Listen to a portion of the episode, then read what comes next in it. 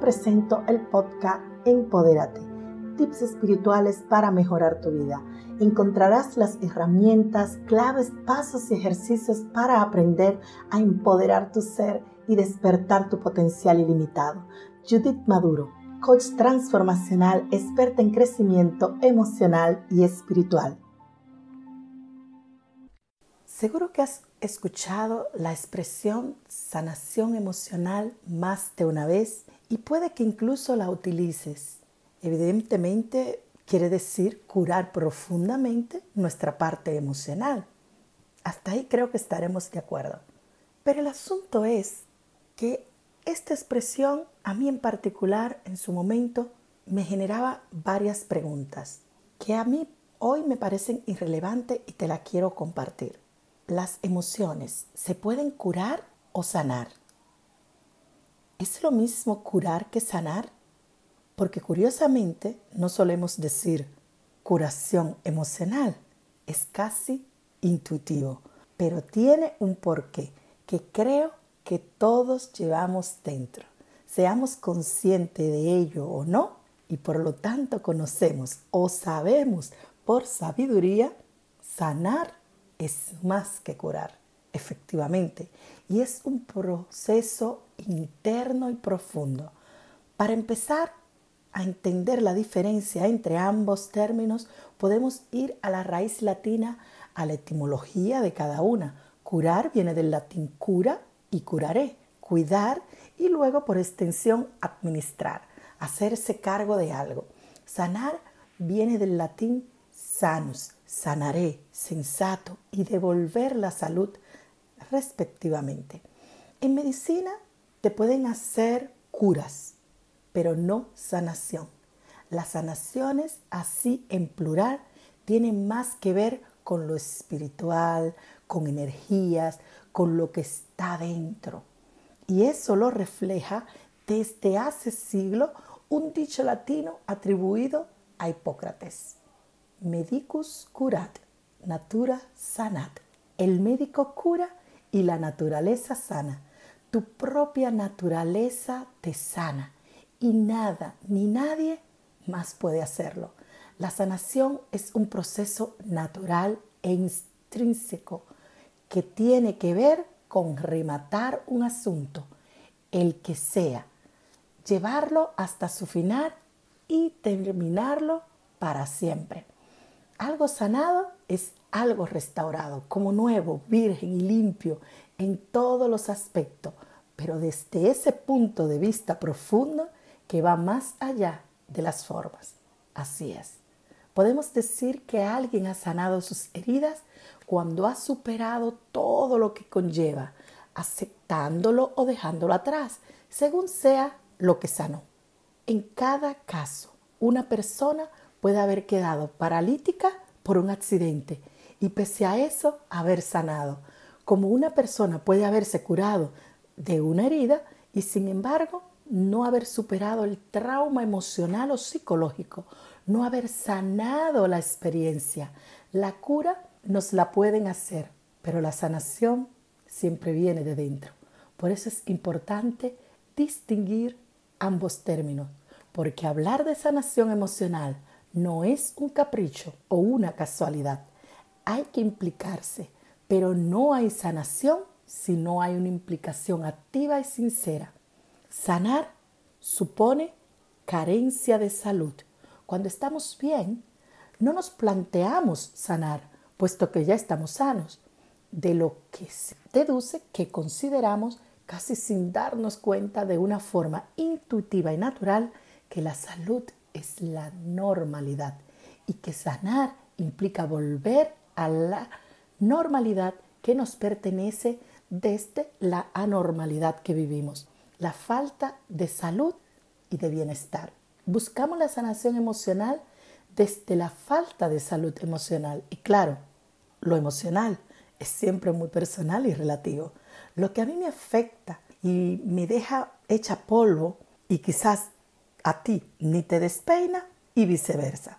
Aquí en esta vida nadie se libra de los traumas y los traumitas. Vuelvo y te repito, lo que a mí me afecta y me dejas hecha polvo, A ti quizá ni te despeina, pero es lo que a mí me hizo pararme en el asunto y empezar a ponerle atención, porque las cosas afectan de forma tan diferente. ¿Qué pasará ahí? El problema no está en las cosas, sino en nosotros, en cómo lo procesamos y cómo los vivimos. ¿Será que incluso puedo elegir cómo procesar y vivir las cosas? Es lo que se me apareció cuando empecé a mirar mis traumas, esos traumitas que no me dejaban vivir, esos traumones que siempre mirándolo desde otro punto de vista. Solo tenía que elegir esto que te dije al final, cambiar el punto de vista. Porque si había alguien que había superado sin más, por ejemplo, una ruptura, ¿por qué yo no lo podría hacer? Si habían personas que habían superado todos sus traumas, ¿por qué yo no lo podía lograr? Me puse manos a la obra para probar a ver si funcionaba. No me puse a darle más vuelta a ningún asunto, que es lo que normalmente hacía anteriormente hasta la saciedad, el aburrimiento y el sufrimiento. Cuando mi mente quería meterse a analizar, saber, indagar, investigar y descubrir y todas esas cosas inteligentes que la mente te hace creer, ¿sabes qué tienes que hacer? No se lo permita. Así de simple. Yo en mi lugar le decía, he decidido no sufrir, a ver si es posible. Así que déjame hacer el experimento. No fue fácil al principio, pero la mente siempre quiere saber. Pero curiosamente, a mí me funcionaba el soltar y decirle que se callara, que ya no quería ni analizar, ni saber, ni indagar, ni investigar y de descubrir nada. Quería experimentar algo nuevo, verlo todo desde otro ángulo. Por ejemplo, me di cuenta de que si elegía sanar, rematar, dar por terminada una relación sin más complicaciones, me dejaran a mí o fuera que yo la dejara sin preguntas ni agonías, aceptándolo y no entrando en disvagaciones sobre culpas y demás, el proceso se volvía ridículamente corto y leve, sin traumas, sin sufrimiento. Fue increíble. La vida es lo que es.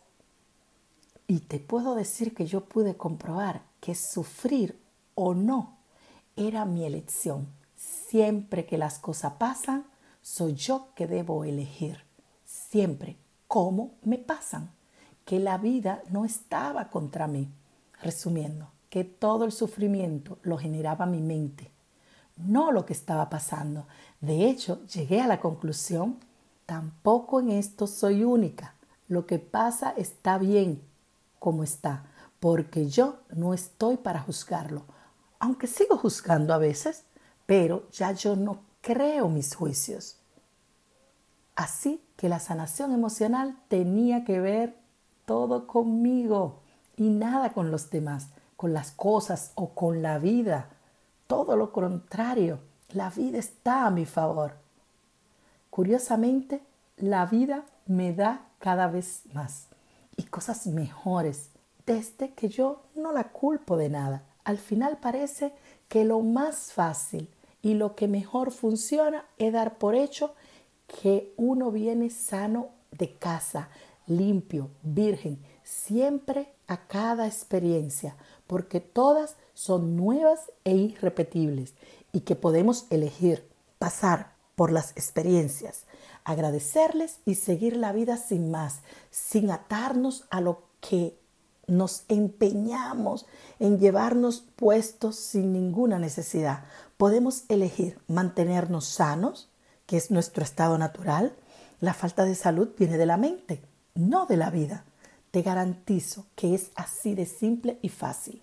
Puedo hacerlo porque lo sé, por experiencia. Y otra vez más, no soy la única. ¿Te atreves a probar o prefieres seguir en tu zona de confort donde se dice que no puedes evitar lo que sientes ni elegirlo?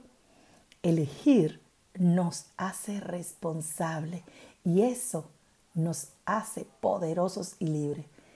Te invito a que pruebes. Te leo en los comentarios. Esto ha sido todo por hoy.